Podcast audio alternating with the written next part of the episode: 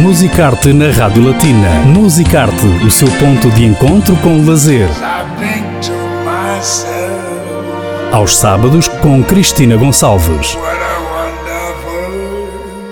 Viaje com a Rádio Latina através dos monumentos, museus, música, teatro, literatura e cinema no Luxemburgo. Musicarte na Rádio Latina. Boa tarde, só agora se juntou a nós, saiba que está com Musicarte na Rádio Latina. Eu sou Ana Cristina Gonçalves e estou muito bem acompanhada com duas meninas, digamos assim. Hoje, para vos falar, como inicialmente anunciei, sobre um projeto que chega também ao Luxemburgo, da documentarista e radialista Lea Promeia, que está aqui nos estúdios da Rádio Latina. Trata-se, será que já ouviu falar dos aerogramas? Vamos recuar daqui a pouco até à Guerra Colonial. É verdade, o São Valentim está a chegar e nessa altura também, claro, e sobretudo nessa altura escreviam-se cartas de amor e não só, mas num contexto de guerra tem outro sentido. É o que vamos saber daqui a pouco. Lea Promeia não está sozinha, está muito bem acompanhada pela bem conhecida atriz e encenadora Rita Reis, aqui nos estúdios da Rádio Latina. Lea Promaia, boa tarde, bem-vinda. Boa tarde, obrigada, Ana Cristina. E Rita Reis, bem-vinda também, é um prazer. Boa tarde, muito obrigada pelo convite. Acolher-vos aqui nestes estúdios, no Musicarte, aliás, o programa consagrado à arte, à cultura,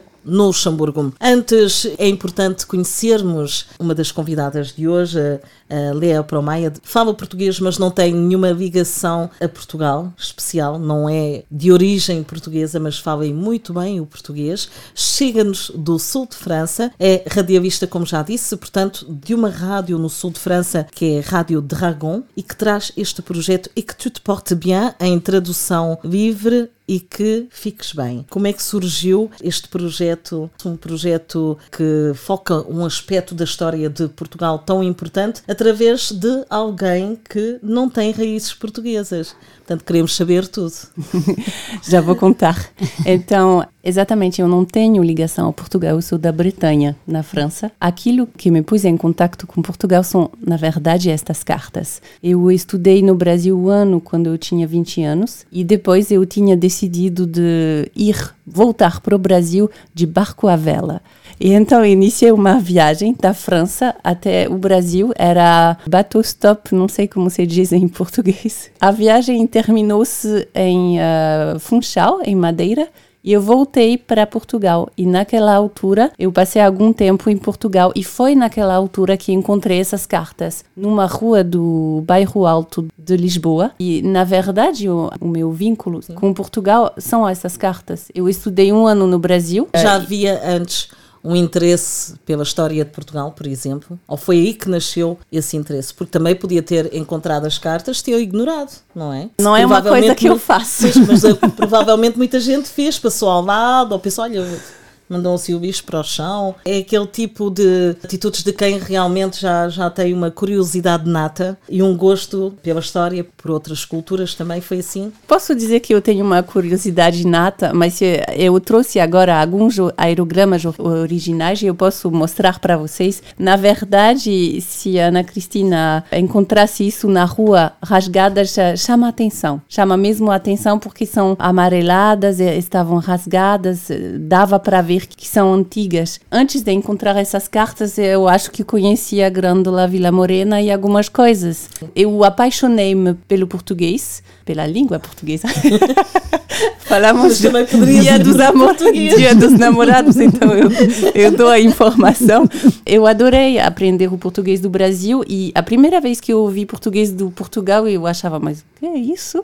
E aos poucos eu apaixonei-me pelo jeito de falar que é muito diferente.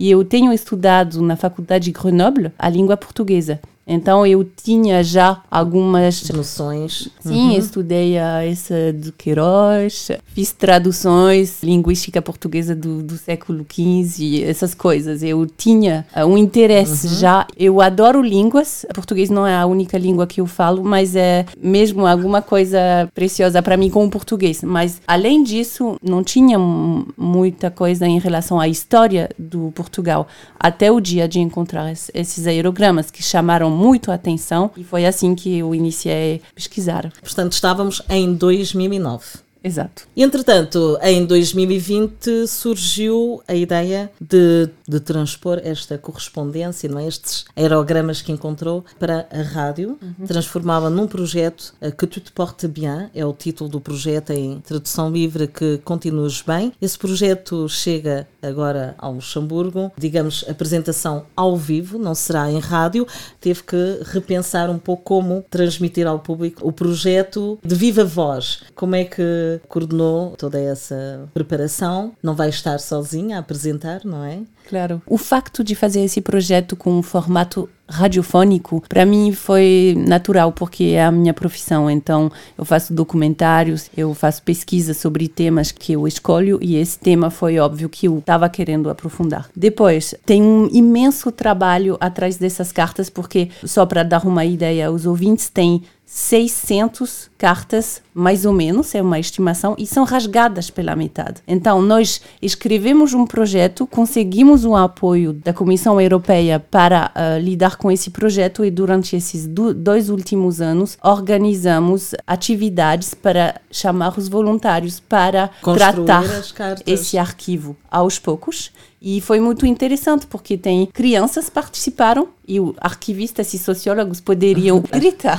Decidimos no rádio, é um rádio que, que encontra na, nas montanhas, numa aldeia pequena que tem mil habitantes, se chama Mans, eh, no sul da, dos Alpes. É uma organização toda voluntária. As iniciativas vão assim, andando com a, as vontades que tem. E organizamos vários eventos ao redor disso para descobrir e tratar o arquivo. E depois tem como condividi-lo. E através desse projeto e o apoio que tivemos, a ideia era de apresentar eh, eventos públicos e para mim era uma vontade também de sair quando está atrás do microfone não tem um contato com o ouvinte. Exato. E às vezes é frustrante. Foi uma oportunidade. O formato que nasceu agora, nós chamamos esse trabalho que vamos apresentar aqui em Luxemburgo como uma etapa de trabalho, que vai ter como objetivo de fazer um documentário sonoro final, talvez de uma hora, muito bem afinado. E enquanto isso, fazemos etapas que são apresentadas ao vivo com a espontaneidade que vai junto com esse tipo de trabalho. O meu papel na frente do público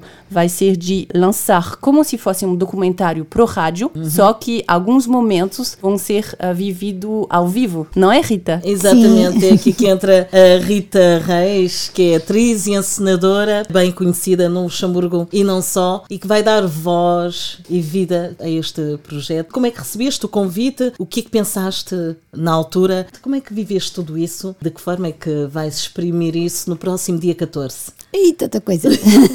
Deixa a palavra.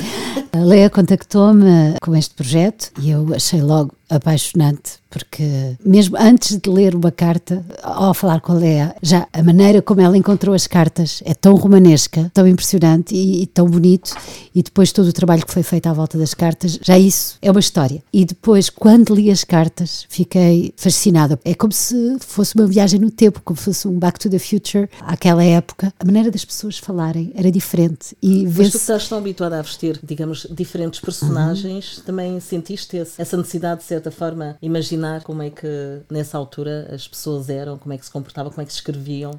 Portanto, eu, eu sou uma filha do verão quente, quem sabe, sabe, mas Sim. pronto, mas pouco depois da Revolução. Tenho algumas memórias dos anos 80, mas havia roupas dos meus pais de, dos anos 70 que eu adorava e que vesti, livros, documentos, e lembro-me da maneira deles falarem que era diferente, muitos pás, e também cartas da minha família que eu encontrei e que vi que as pessoas escreviam de outra maneira, falavam de outra maneira, as pessoas mais velhas também. E tudo isso evocou histórias de família, não é? Hum. E penso que vai evocar para todas as pessoas que vierem ver um passado que faz parte de nós e que às vezes é um bocado tabu, porque a guerra colonial e a ditadura são momentos dos nossos antepassados que às vezes não queremos relembrar, mas há um dever de memória e às vezes é preciso pensar no que foi feito para que não se reproduza. Exatamente, para perceber o presente, preparar o futuro é importante, portanto, conhecer o passado, sem dúvida, não ignorá-lo e com estes projetos que vão surgindo e este projeto tão interessante que é o projeto de Lea Promaia traz à tona, no fundo, esta época, não é? Que muitos, com certeza,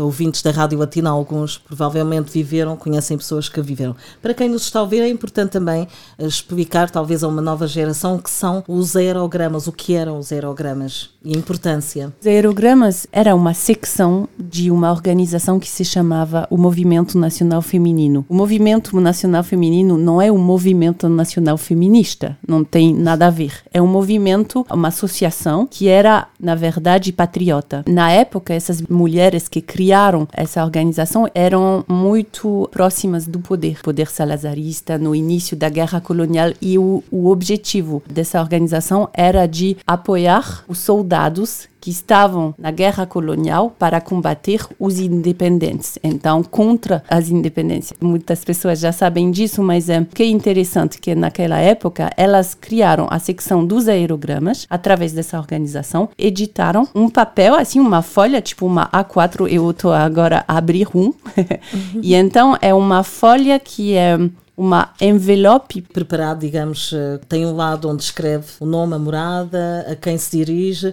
Quando abre o envelope tem um espaço para escrever a famosa carta. É só fechar? Exato. Não é preciso Está, está, pronto, não é preciso selo, exatamente. É correio aéreo isento de porte e de sobretaxa. Dezenas de milhares de mulheres escreveram cartas para afiliados. Então, eram homens da aldeia ou pessoas com quem já tinham uma relação, como o casal das cartas que eu tenho encontrado. E então, essa realidade desse casal tem a ver com a experiência de várias mulheres em Portugal. Exatamente. Curioso é que a Lea conseguiu encontrar a proprietária e a autora das cartas, de algumas cartas que encontrou. Exatamente. Na verdade, todas as cartas foram escritas por um casal só. E durante três anos inteiros, eles se escreveram, cada um, pelo menos uma carta. Então, são mais ou menos por dia. É então, eu imaginei, porque tem, tem um dia que ele escreveu seis aerogramas para ela. Então, a minha estimação seria 4 mil aerogramas foram escritos por esse casal. Ele, felizmente, voltou da guerra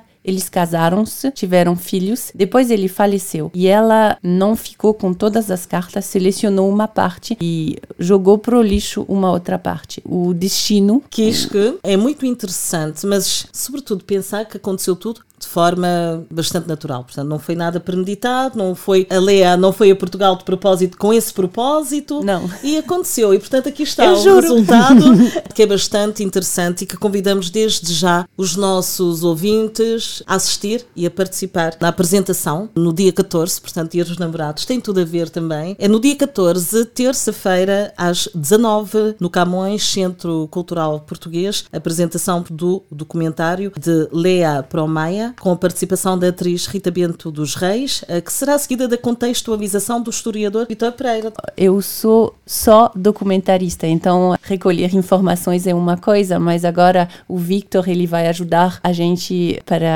contextualizar a dimensão histórica e também porque ele estudou mais a dimensão do exílio. E tem muitos portugueses que estão em Luxemburgo agora que foram tocados por esse capítulo da história. E então ele pode fazer uh, encontrar essas duas partes da história de Portugal e, e estamos bem felizes que e o público esteja é convidado a conosco. participar. O público, exatamente. Porque aconteceu, nós fizemos uma apresentação em Grenoble, na nossa aldeia também, e em Lisboa. E em cada intervenção apareceram madrinhas de guerra. Eu também, eu escrevi cartas. E nós queremos que esse projeto, e foi mesmo o, objetivo em Radio Dragon, esse projeto fosse uma oportunidade para que as, as línguas se desenrolassem que as não se se liberte o tabu, que se volta a falar de certas coisas que estavam esquecidas. Eu falei também com uma amiga que me disse que eu não sabia, uma amiga próxima, que eu não sabia que ela tinha sido madrinha de guerra e que tinha sido madrinha de guerra muito nova. E aí é que eu me apercebi, eram meninas. Eu disse, mas tu eras uma menina.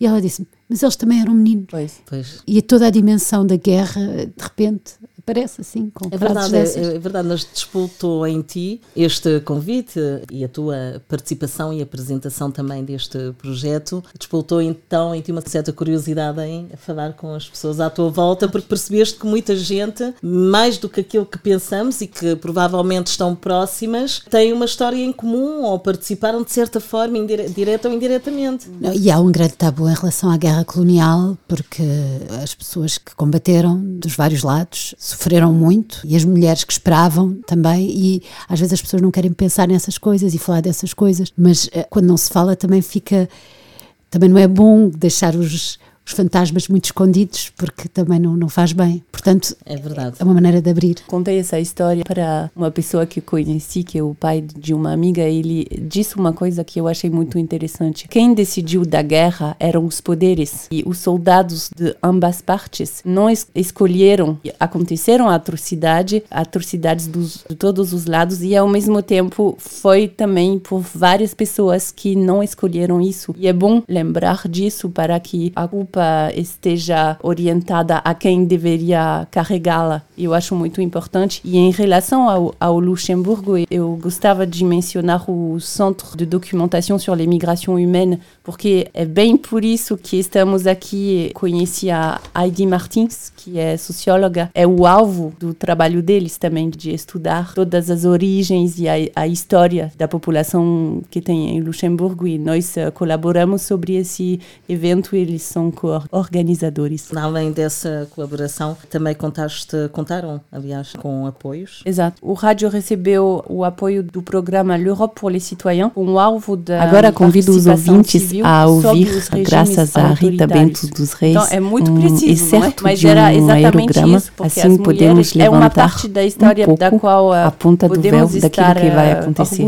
na terça-feira que, que vem. Vamos Lisboa, falar da história das mulheres. A parte da história que foi feita pelas como disse na carta que escrevi hoje de manhã sempre esquecido. e que já segui no Correio das 13, cá estou, novamente, a escrever para o meu adorado Kiducho, depois de já ter recebido notícias suas. Querido, por mais que evitasse, não consegui que as lágrimas deixassem de correr pelo rosto. Precisamente às duas e quinze, hora que nos encontrávamos, passei pela estação de metro onde costumavas ficar. Senti em mim algo de tristeza, quanta saudade naquele momento. Passei depois pelo nosso café. Lembras-te? Não sei porquê, não consegui entrar. Obrigada, Rita. Obrigada, muita emoção, sem dúvida. E uma bonita forma de terminarmos esta entrevista. Lea Promaia, parabéns, muito obrigada, uh, sobretudo, bem-aja, por este projeto tão interessante e tão envolvente. A Rita Bento dos Reis, uh, por toda a emoção e a forma como te deixaste envolver por este projeto e que teremos todo o gosto em ver e ouvir na próxima terça-feira, dia 14, no Centro Cultural Português Camões, a partir das 19 está convidado. Terminamos esta entrevista em música com um tema escolhido pelas convidadas, a Lea Promaia e a Rita Bento dos Reis, que é Quero é viver dos humanos. É isso mesmo. Volto daqui a pouco. Continuo desse lado com a sua rádio, que é música para os seus ouvidos. Vou viver até quando eu não sei que me importa o que será. Quero é viver amanhã. Espero sempre um amanhã e acredito que será mais um prazer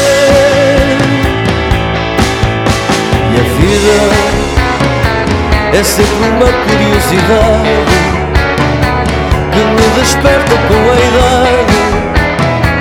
Interessa-me o que está para vir. E a vida em mim é sempre uma certeza que nasce da minha riqueza, do meu prazer em descobrir,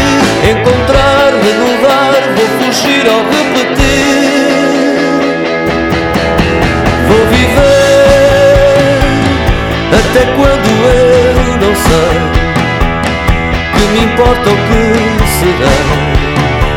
Quero é viver amanhã. Espero sempre um amanhã e acredito que será mais um prazer. Vida é sempre uma curiosidade desperta com a idade. Interessa-me o que está para vir. A vida em mim é sempre uma certeza que nasce da minha riqueza, do meu prazer em descobrir, encontrar, renovar, vou fugir ao repetir.